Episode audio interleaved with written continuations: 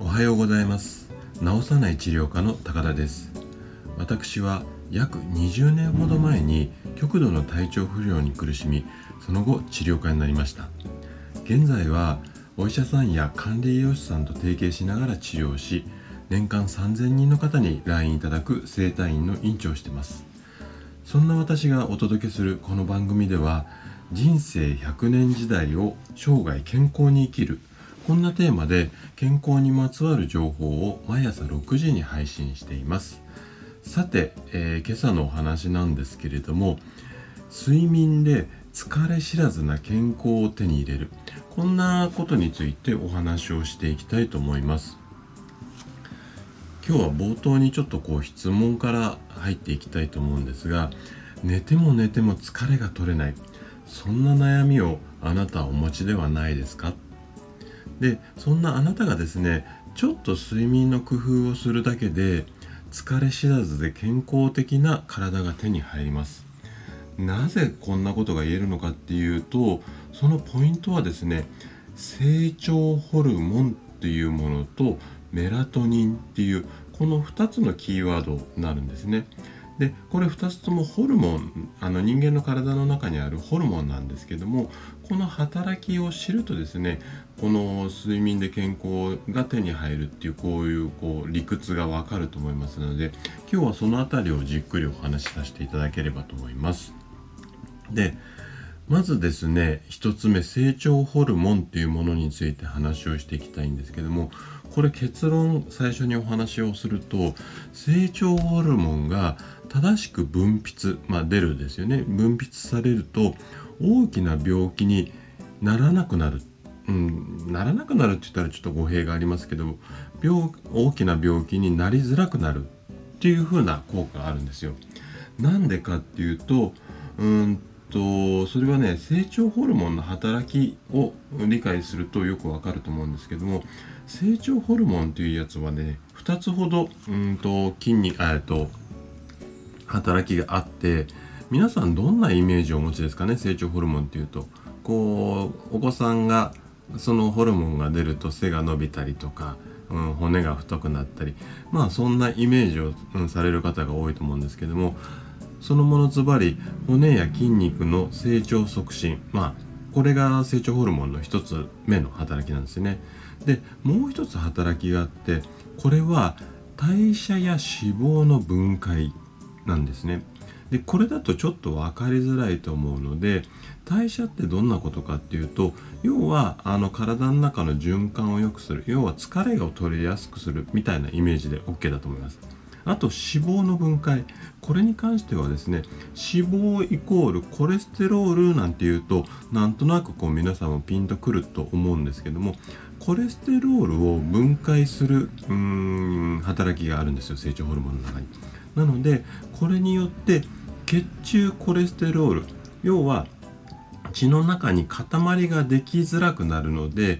脳梗塞とかそういった大きな病気なんかが、うんと防げるこんな可能性があるんですよね。で成長ホルモン成長ホルモンって言われるのでこの成長ホルモンってこう成長しちゃうと例えば大人になると子供のうちはたくさん出て大人になると出ないのかなって思われる方も多いと思うんですけどもこれはね60になっても70になっても分泌されるんですよただしその分泌量っていうのは年々減少していますでこの成長ホルモンの分泌量が低下するといわゆるあのさっき言ったコレステロールの分解ができなくなるのでそのドロドロ血液になりやすくなるんですよね。なので大きな病気につながりやすくなるっていうまあこれが1つ目の理由なんですけどもで成長ホルモンっていうのはその70%分泌されるうちの70%が眠り始めあの深い眠りの時によく出るような、まあ、こんな仕組みになってるんですよ。じゃあ私たちがこの成長ホルモンを出すためには深く眠らなきゃいけないんですけども深く眠るためにはどうしたらいいのかっていうのを次にお話ししたいと思います。で深い眠りのポイントっていうのはさっき言ってたメラトニンっていうこのホルモンが重要になってくるんですね。でなぜメラトニンっていうホルモンが深い眠りに関係するのかっていうとこれは私たち人間が眠る時っていうのは深い眠りと浅い眠りこれを交互に繰り返してるんですよね。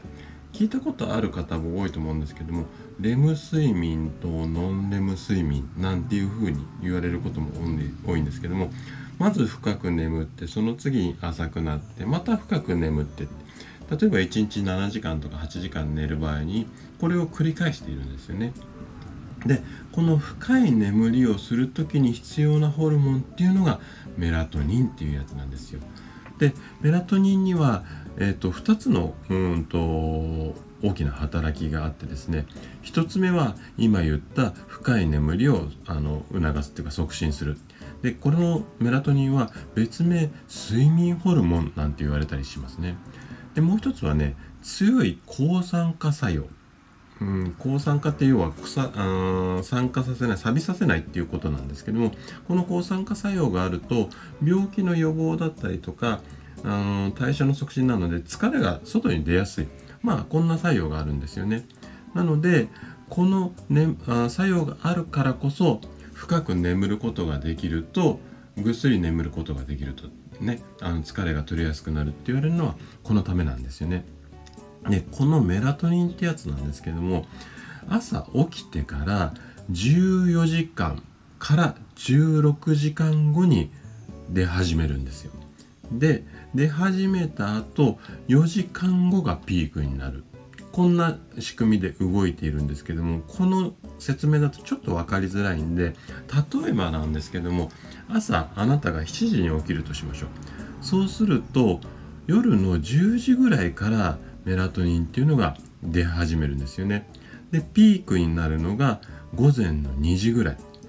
こんなパターンが一般的になります。なのでこの話をまとめると遅くとも12時までにベッドに入って成長ホルモンを出してメラトニンも出しながら深い眠りにつく。こんな日常生活が手に入ると健康が手に入るっていう形になりますね。なので今日のお話をまとめるとえーと、12時までにベッドに入りましょうっていうこういうことになるんですけども。でこれが今日お話ししたかった、まあ、主題につながってきますね。